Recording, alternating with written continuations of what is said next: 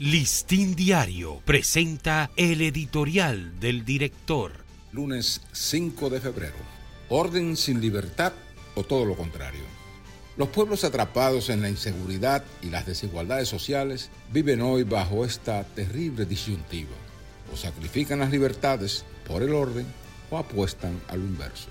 Sin embargo, crear un equilibrio entre el orden y la libertad es un desafío que a menudo resulta difícil de encarar. El orden es fundamental para garantizar la seguridad y el bienestar, pero tal aspiración no debe convertirse en una excusa para restringir injustamente las libertades fundamentales.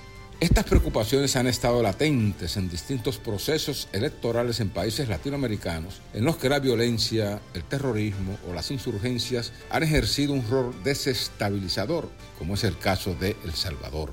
Sin presumir que los callejones no tienen salidas, es posible mantener el orden y la libertad al mismo tiempo, pero se requiere de un enfoque equilibrado y cuidadoso para que las medidas de seguridad inevitables de tomar sean proporcionales, justificadas y ajustadas al respeto de los principios democráticos. En este contexto, lo que sí es inexcusable es que los gobiernos aborden y resuelvan las desigualdades sociales y económicas que son en gran medida las fuentes de conflictos y del desorden.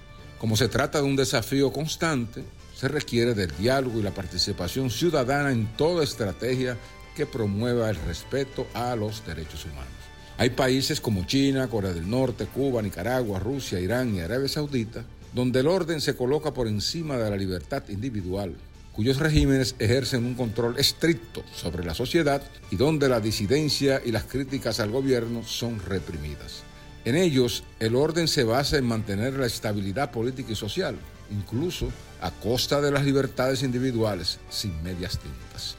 Lo inquietante es que este modelo también está penetrando progresivamente en algunas democracias latinoamericanas, vapuleadas por los sismos de la inseguridad ciudadana principalmente.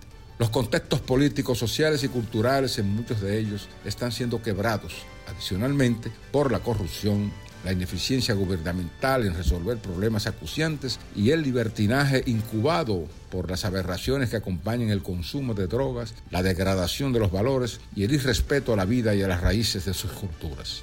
Cualquiera que sea la realidad concreta, la mejor apuesta siempre debería ser a la simbiosis, libertad y orden sin buscar otros atajos peligrosos y nocivos para la democracia.